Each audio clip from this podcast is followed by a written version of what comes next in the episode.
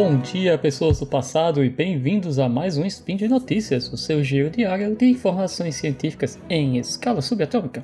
Meu nome é Julian, diretamente da Terra dos Cangurus, e hoje, dia 13 Luna do calendário Decatrian, o queridinho dos deviantes, e dia 21 de outubro do calendário Gregoriano, o que me lembra que meu aniversário está chegando, tem mais um Engenharia, Vida e tudo mais. E no episódio de hoje, revisitarei o hidrogênio com energia limpa na época comentei que gostaria de ver mais aplicações dessa tecnologia e vamos lá, temos mais aplicações em totalmente diferentes.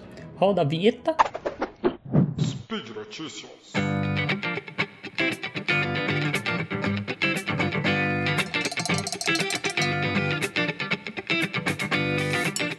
No programa de hoje temos primeiro voo comercial movido a hidrogênio do mundo, levanta voo da base Cranfield, na Inglaterra e foi revelado o primeiro navio para exportação de hidrogênio comprimido movido a hidrogênio, claro.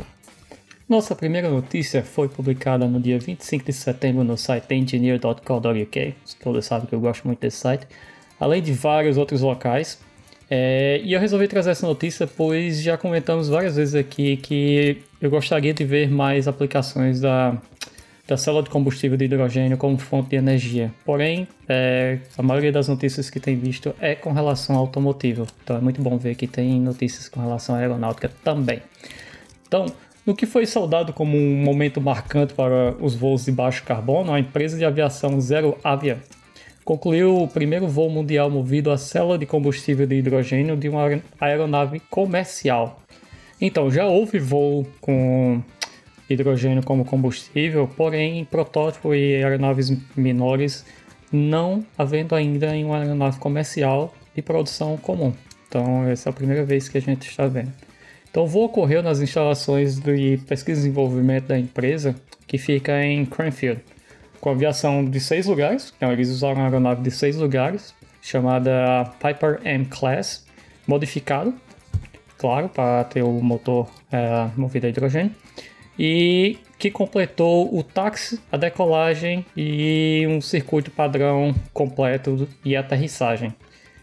Então, em nota, a Zeroavia disse que a luta marca um grande passo para o uso de hidrogênio com emissão zero como fonte de energia primária para a aviação comercial. Então, a empresa afirma que, em última análise, as aeronaves movidas a hidrogênio serão compatíveis com distâncias de voo e carga útil de uma aeronave atual com combustível fóssil. Então, o motor hidrogênio elétrico da Zeroavia foi projetado para que tivesse custos operacionais mais baixos do que os concorrentes a jato, movidos a combustível fóssil, devido a menores custos do hidrogênio em si e a manutenção, já que tem menos peças é, móveis, temos menos manutenção também.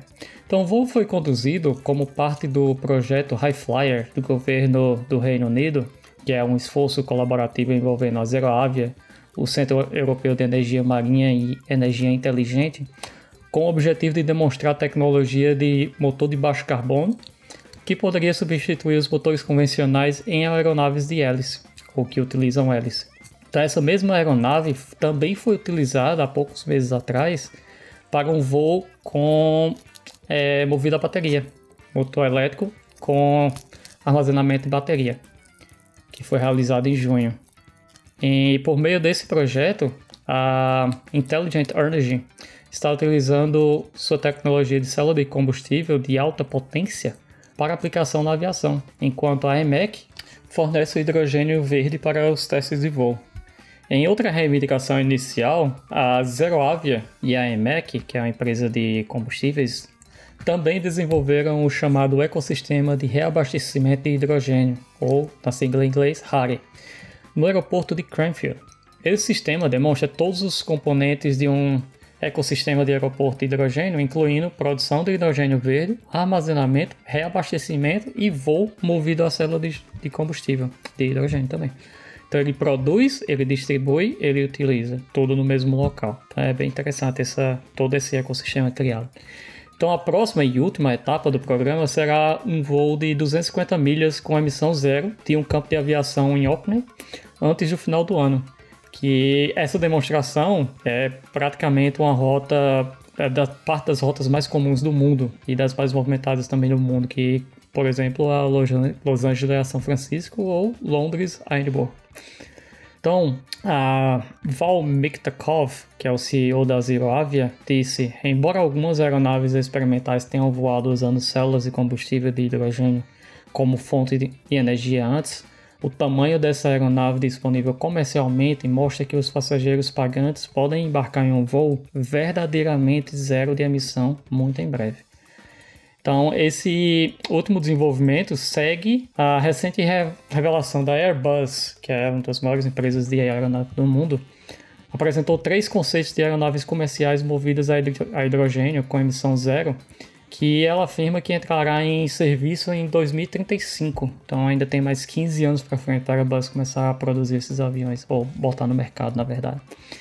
Uh, logo, essas aeronaves menores comerciais de voos curtos, principalmente empresariais, vão começar a ter esses voos a hidrogênio bem mais rápido. E é isso aí, galera. Como fala aquele velho ditado, não coloque todos os ovos na mesma cesta. Então, muito bom ver outros desenvolvimentos e usos para o hidrogênio. Além da Airbus ter revelado projetos na área, esses caras foram os primeiros. Então, como eu falei há muito tempo atrás, eu não gosto de ver todo mundo desenvolvendo só motores elétricos com armazenamento de bateria ou usando bateria como, como sua fonte de carga. Então eu gosto de ver outros desenvolvimentos e outras tecnologias porque eu acho que elas devem conviver em conjunto. Uma só não é a bala de prata, como dizem por aí. Ok? Então vamos lá para nossa segunda notícia, que também é na área, vocês vão gostar bastante também. Nossa segunda notícia foi publicada no dia 15 de outubro no site da própria empresa gev.com e em vários outros relacionados à tecnologia marinha e de portos.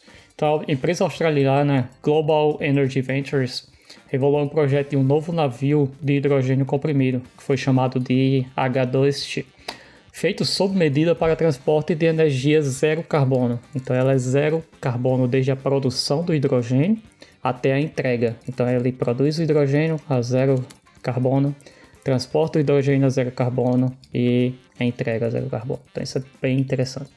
Então a empresa é especializada em projetos globais de gás natural comprimido, o em inglês CNG, ou gás comprimido no Brasil, prevê que a engenharia detalhada será apresentada como parte do processo de aprovação do American Bureau of Shipping, ou ABS, no início de 2021 já, próximo ano.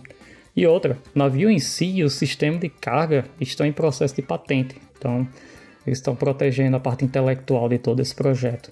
O navio H2 foi projetado para ter uma capacidade de armazenamento de até 2 mil toneladas métricas, que é 23 milhões de metros cúbicos de hidrogênio comprimido. É bastante coisa. E o sistema de contenção incluirá é, hidrogênio a temperatura ambiente, a uma pressão target, o alvo de mais ou menos 250 bar, um pouquinho acima dos tanques de mergulho, que a gente mergulhar mais ou menos 200 passos. Ah, que isso já torna a tecnologia digna de atenção, né? Porque atualmente o transporte marinho de hidrogênio é através de hidrogênio líquido a baixíssimas temperaturas, que torna muito caro o transporte.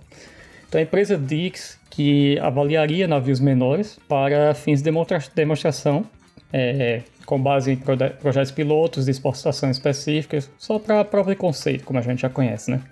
Então a GV planeja se concentrar em projetos australianos, por ela ser empresa australiana, de exportação de hidrogênio, com vários projetos avançando em fase piloto e agora buscando mercados de exportações na região. E também ela usa muito apoio do governo, porque tem muito incentivo local.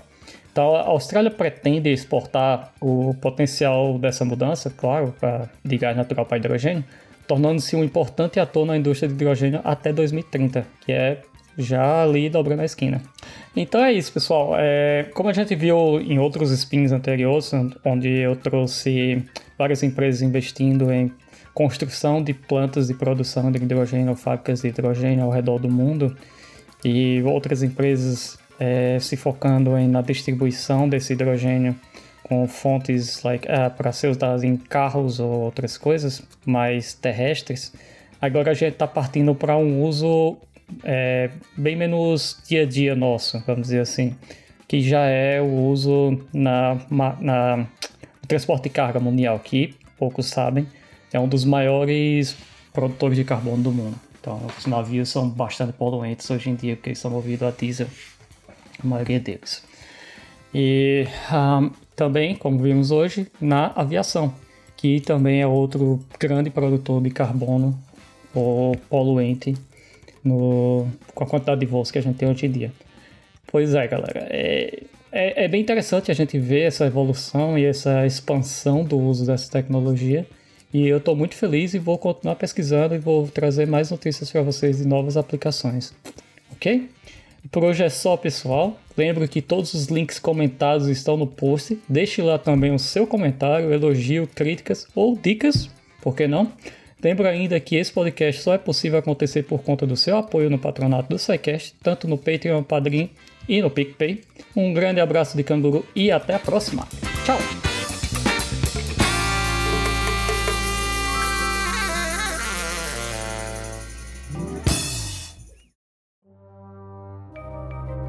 Este programa foi produzido por Mentes Deviantes. deviante.com.br